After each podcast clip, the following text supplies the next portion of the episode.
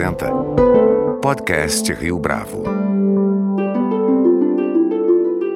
Este é o podcast Rio Bravo, eu sou Fábio Cardoso. Na última segunda-feira, dia 8 de julho, foi celebrado o Dia Nacional do Pesquisador Científico. No Brasil de 2019, no entanto, parece que faltam estímulos para a pesquisa científica. A despeito desse cenário, a FAPESP segue apoiando projetos de pesquisa e desenvolvimento, não somente subsidiando cientistas, mas também proporcionando oportunidades para parcerias estratégicas junto à iniciativa privada. Para falar a respeito da atuação dessa agência de fomento, nosso convidado de hoje aqui no podcast Rio Bravo é o presidente da FAPESP, o professor Marco Antônio Zago. Professor Marco Antônio Zago, é um prazer tê-lo aqui conosco no podcast Rio Bravo. Muito obrigado. Eu também fico muito satisfeito de poder falar para esse vosso público. Há alguns anos, a revista Pesquisa FAPESP trouxe um levantamento sobre a importância da pesquisa básica para a pesquisa aplicada. Atualizando essa discussão, porque essa reportagem foi veiculada em 2016 e tendo em vista o atual cenário de crise fiscal no país, minha primeira pergunta vai nessa direção: como é que a FAPESP tem se posicionado a respeito dessa modalidade de pesquisa hoje, a pesquisa básica? Nós procuramos apoiar a pesquisa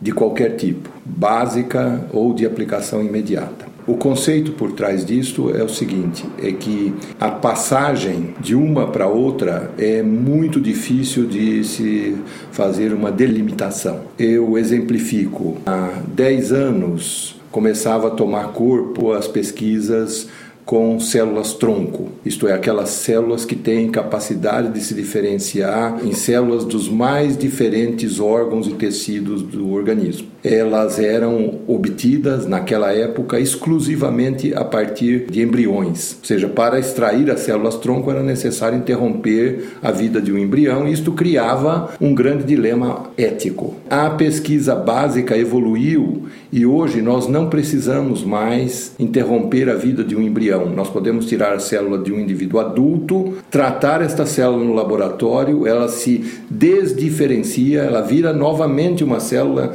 embrionária com capacidade de se diferenciar em todos os tecidos. Esse foi um grande avanço que a ciência básica fez e tornou a pesquisa com células tronco viável em qualquer lugar do mundo. Por outro lado, isto agora começa a ter aplicações clínicas. Isto é, ao usar estas células assim desdiferenciadas para diferenciar num sentido específico e tratar doenças de órgãos específicos, coração, olho e assim por diante. Então, sem aquele passo inicial da ciência básica, não teria sido possível hoje fazer ciência aplicada para o progresso da medicina. Mas existe de alguma forma algum tipo de preferência por pesquisas cuja ênfase seja voltada para resultados que de algum modo estejam mais vinculados ao mercado, por exemplo, capazes de atrair investimentos da iniciativa privada? Neste aspecto, a FAPESP, o Conselho Superior da FAPESP, que decide as políticas da FAPESP, tomou decisões. Uma delas foi de que nós procuraríamos ao longo dos anos aumentar a fatia de pesquisa pesquisa que nós podemos dizer de resultado imediato, ou aquela que é feita em cooperação entre a universidade, a academia e as empresas. E esta nossa política tem sido bem sucedida. Eu vou dizer a você, resumir, é, dois exemplos desta política que se concretizaram. Um deles é representado pelos nossos chamados Centros de Pesquisa em Engenharia. Então, são centros em que grandes empresas, e eu estou falando, por exemplo, das que já têm contrato conosco, a Shell, a Equinor, a GSK na área de medicamentos, a Natura, Citroën, em grandes empresas decidem fazer uma parceria com a FAPESP. E, portanto, nós colocamos fundos, a empresa e a FAPESP em igual valor, um para um para projetos de 10 anos, numa área de, de desenvolvimento que a empresa tenha interesse. Por exemplo, neste momento nós estamos em desenvolvimento com a IBM, uma parceria deste tipo na área de inteligência artificial. Então, FAPESP e IBM vão colocar igual volume de recursos para um projeto de 10 anos na área de inteligência artificial. Feito este acerto, aí nós buscamos um parceiro acadêmico. Abrimos isto e recebemos candidaturas de centros, de institutos, de universidades, onde haja competência para desenvolvimento daquele tipo de projeto. Bem, nós já temos, acho que são 11 centros deste tipo eh, em andamento e o valor projetado para os próximos eh, 10 anos de aplicação de recursos, somando FAPESP, empresas e universidades, da ordem de um bilhão de reais. Então, em áreas aplicadas, busca de alvos terapêuticos, por exemplo, no caso da Equinor, são pesquisas relacionadas com os reservatórios de petróleo, no caso da Shell, com aplicações de gás principalmente e assim por diante. Então este é um exemplo de atividade que nós estamos aumentando progressivamente. Um outro é o nosso programa chamado PIPE, que é pesquisa inovadora em, em, pequenas empresas. Pequenas empresas são empresas com menos de 250 empregados, é, mas nós temos algumas que são empresas nascentes, três, quatro participantes apenas, em que a empresa tem uma proposta de uma inovação que ela está convencida que tem possibilidade de entrar no mercado. E aí, se escolhida, nós aportamos recursos para uma fase inicial de alguns meses para viabilizar o projeto propriamente dito e depois é, de mais um ano, um ano e meio, em que nós colocamos um milhão de reais, não é empréstimo, é fundo perdido para que a empresa se desenvolva. Se for bem sucedida, ela tem direito a uma terceira fase, e aí são recursos da FINEP para aí já passar para a fase de mercado. Em 2017, nós aprovamos mais de 250 desses projetos, quer dizer, como o nosso diretor científico gosta de dizer, um por dia útil foram aprovados. Até hoje, nós já aprovamos mais de mil desses projetos, 1.800, qualquer coisa assim, em 120 municípios do estado de São Paulo. São empresas inovadoras e muitas são startups. E muitas delas foram bem sucedidas no mercado. Já algumas viraram unicórnio ou é, tiveram grandes contratos é, estrangeiros, por exemplo, há, há, alguns meses, uma delas obteve um contrato do Pentágono para fazer, aplicar um, uma nova tecnologia de biometria. São dois programas muito bem sucedidos. E finalmente, nesta, nesta semana passada, esteve aqui o governador do estado, aqui na FAPESP, para lançarmos um novo programa, programa que nós chamamos Ciência para o Desenvolvimento. Nós estamos colocando 100 milhões de reais da FAPESP,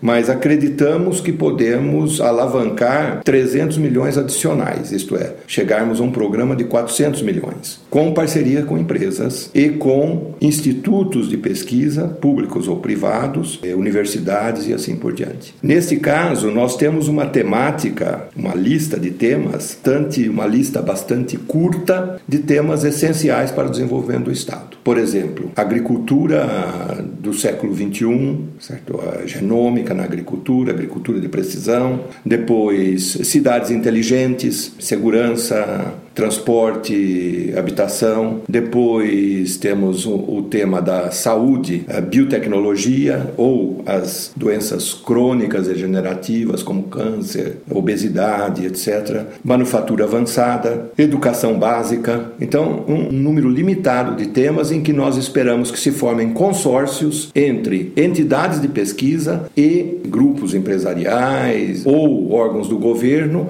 para fazermos isto que você me perguntava, uma pesquisa de aplicação mais imediata e que possa se aplicar principalmente às questões do desenvolvimento do Estado de São Paulo. Tomando a presença do governador do Estado aqui na FAPESP e da resposta que o professor apresentou agora há pouco, quais são os riscos, então, de a gente ter o contingenciamento de pesquisa científica no Brasil? Estou falando em escala nacional. O custo de não se fazer pesquisa pesquisa científica e tecnológica de qualidade, ele certamente afeta o desenvolvimento da sociedade. Por quê? Nesta sociedade globalizada do momento e no qual a exportação de produtos eh, primários e a disponibilidade de mão de obra humana não é mais essencial, não é mais o grande motor do desenvolvimento, como já foi no passado.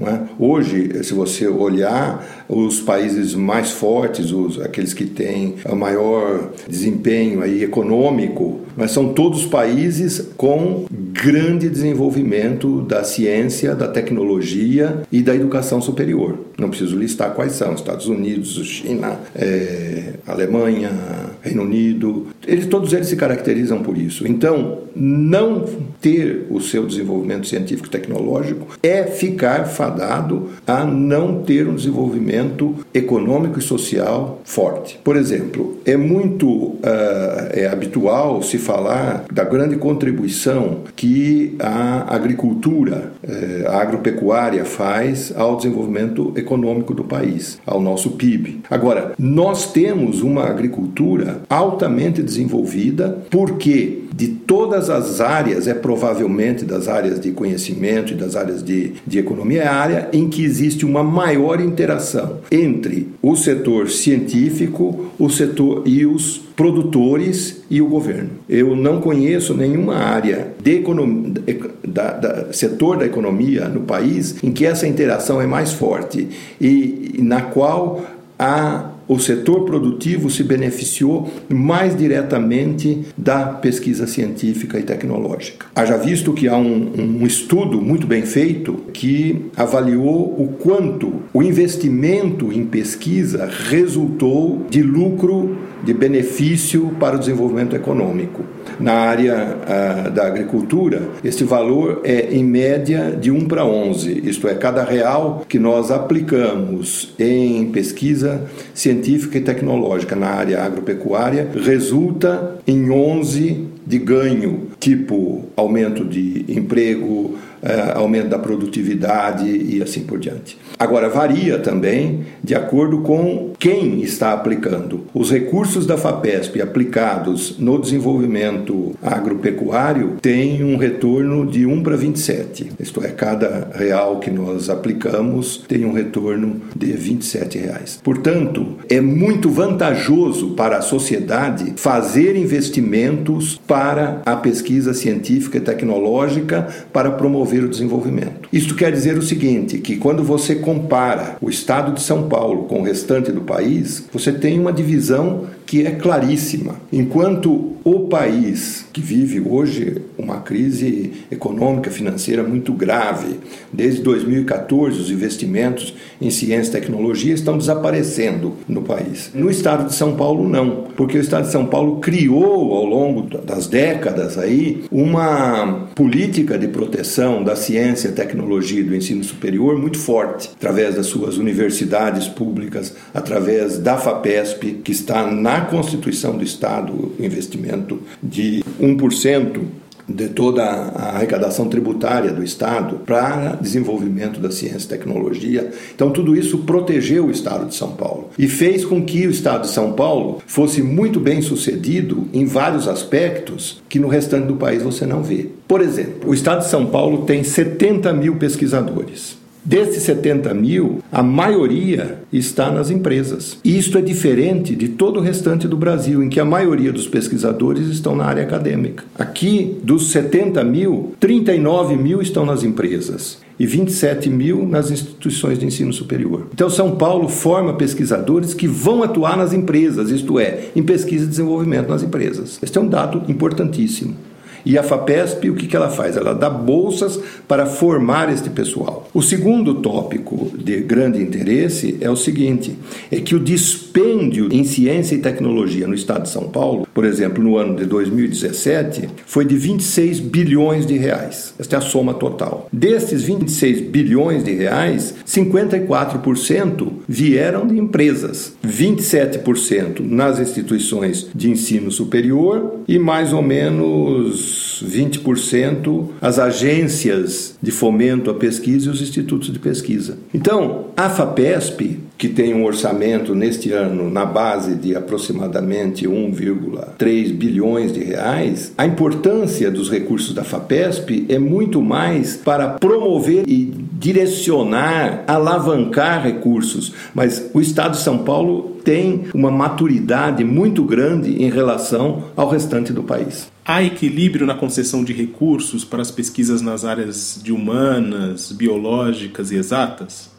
O recurso total investido por área de conhecimento realmente é diferente, mas porque também temos que entender que a necessidade para a realização da pesquisa é muito diferente. Por exemplo, a pesquisa em física é uma pesquisa que usa instrumentos muito dispendiosos. Você sabe, por exemplo, que a FAPESP é parceira do governo federal na instalação deste grande novo laboratório em Campinas, que é o Sirius, e que é fundamental para estudos das áreas mais variadas possíveis: química, biologia, física propriamente dito. Bom, é um instrumento de um valor inestimável, muito caro. Nós temos contribuído para isso, o governo federal também. Então, física para comparar. A biologia também, muitas áreas da biologia, usa microscópios eletrônicos, equipamentos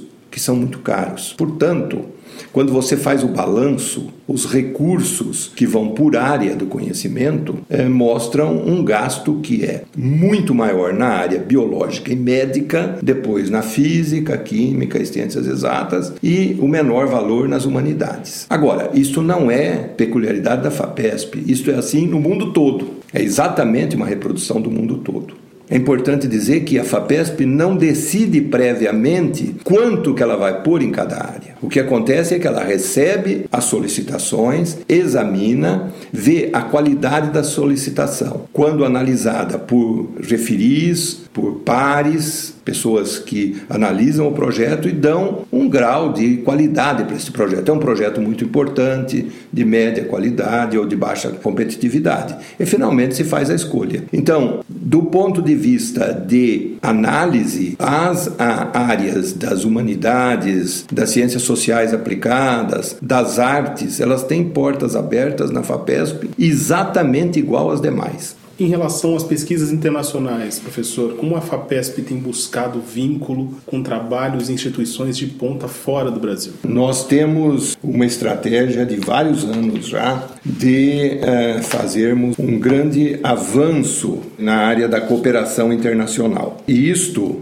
tem resultado num enorme aumento da pesquisa em colaboração no Estado de São Paulo. O Estado de São Paulo é hoje um estado que tem, dentro do Brasil, é o que tem maior percentagem de artigos, por exemplo, essa é uma maneira de avaliar, maior percentagem de artigos científicos escritos em coautoria, um autor, pelo menos, do Estado de São Paulo e um autor do exterior. De longe, nós crescemos muito nisto. E essa estratégia envolve muitos aspectos. Nós temos acordos de cooperação com talvez mais de 200, 300, centenas de acordos de cooperação com entidades as mais variáveis, desde agências de apoio à pesquisa, como a FAPESP, universidades, eh, governos do exterior, etc. E como que se concretiza este tipo de cooperação? Um modelo que nós usamos muito é o apoio conjunto a projetos de pesquisa. Isto é, nós temos, por exemplo, um acordo com a eh, NSF, National Science Foundation,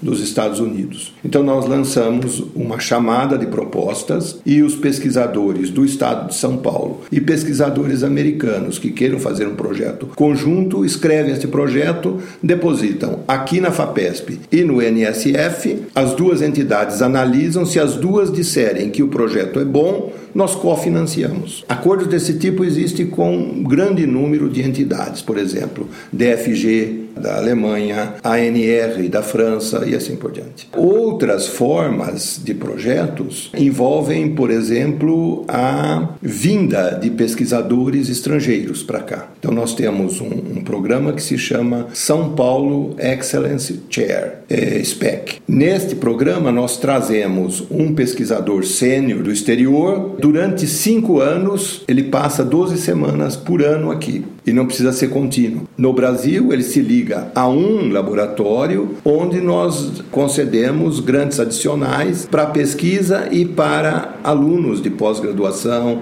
pós-doutorados, etc. De tal maneira que, embora continue morando no exterior, ele passa um tempo considerável no Brasil orientando trabalhos de pesquisadores brasileiros. Isto vale para algumas áreas especificamente que nós queremos desenvolver. Por exemplo, na sexta-feira nós teremos aqui na FAPESP o encerramento de um seminário de uma dessas é, de uma dessas chairs, que é voltado exatamente para a questão da análise de impactos dos programas é, de apoio à ciência e ao desenvolvimento científico, tecnológico, etc. Porque esta é uma área é, na qual nós não temos ainda no Brasil grande experiência. Como avaliar os efeitos daquilo que nós fazemos? Que impacto tem isso na sociedade? Que impacto social, econômico e assim por diante. Então, há uma dessas uh, cadeiras, uma dessas shares, desses programas que trouxe um pesquisador dos Estados Unidos que está passando aqui períodos na Universidade de Campinas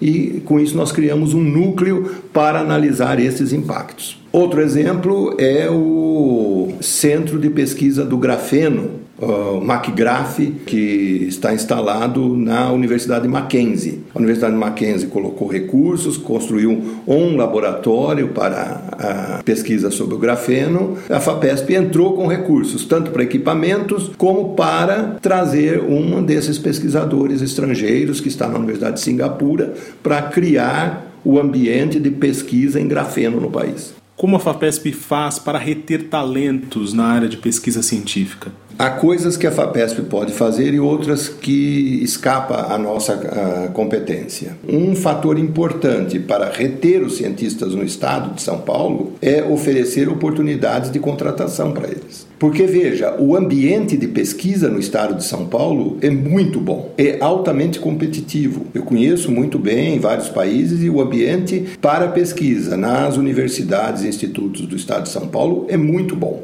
de tal maneira que os pesquisadores querem ficar em São Paulo. O que precisa é que as universidades ofereçam oportunidade de contratação, os institutos de pesquisa ofereçam oportunidade de contratação para esses pesquisadores. E como nós tivemos uma longa crise econômica, isto ficou restrito nesses últimos anos, mas a situação, é, pelo menos das universidades, melhorou razoavelmente e elas estão começando novamente a contratar pesquisadores. Não existe a ideia de que os nossos pesquisadores têm que ir embora de São Paulo porque não tem dinheiro para pesquisa. Isto não é verdade, pelo menos neste momento. Eu espero que nunca seja. Agora, a FAPESP faz sim esforços para trazer jovens pesquisadores para se instalarem aqui no país. Nós temos um programa para isso que é chamado exatamente Programa Jovem Pesquisador, em que nós oferecemos a oportunidade para um pesquisador que está no exterior, principalmente. Pode ser brasileiro ou estrangeiro, e nós já trouxemos vários estrangeiros nesse programa ele ou ela vem para um programa de quatro anos. A FAPESP paga a bolsa e paga bem, é uma bolsa de boa qualidade. Paga a viagem, a bolsa e paga um grante, isto é, não é apenas a bolsa para ele se instalar aqui no estado de São Paulo, mas também para ele fazer a pesquisa, comprar equipamentos, fazer a, a pesquisa de laboratório que ele precise fazer, tá certo? E para ter é, alunos de pós-graduação. Com isso, nós já atraímos mais de uma centena de jovens do mundo todo que vieram para São Paulo e se instalaram aqui. Há poucos dias eu visitei, por exemplo, o, ICB, o Instituto de Ciências Biomédicas, e encontrei lá um chefe de departamento falando português, mas com um sotaque forte. Eu perguntei a origem dele, ele veio da Alemanha. Neste programa, acabou sendo contratado e ficou aqui. E é um excelente pesquisador. O ex-reitor da Universidade Federal do ABC, Klaus Capelli, um físico que veio num programa desse, acabou ficando aqui no estado de São Paulo, em São Carlos, e depois se transferiu para a Universidade Federal do ABC e acabou sendo reitor da Universidade Federal do ABC. Então a FAPESP está fazendo um programa de trazer gente do exterior para o Brasil. Professor Marco Antônio Zago, foi um prazer tê-lo aqui conosco no podcast Rio Bravo. Muito obrigado pela essa entrevista. Eu que agradeço. Este foi mais um podcast Rio Bravo. A nossa lista completa de entrevistas está disponível no Deezer, Google Podcasts, no iTunes, no SoundCloud e no Spotify. Você pode comentar essa entrevista no nosso perfil do Twitter, arroba podcast Rio Bravo, e também no Facebook da Rio Bravo.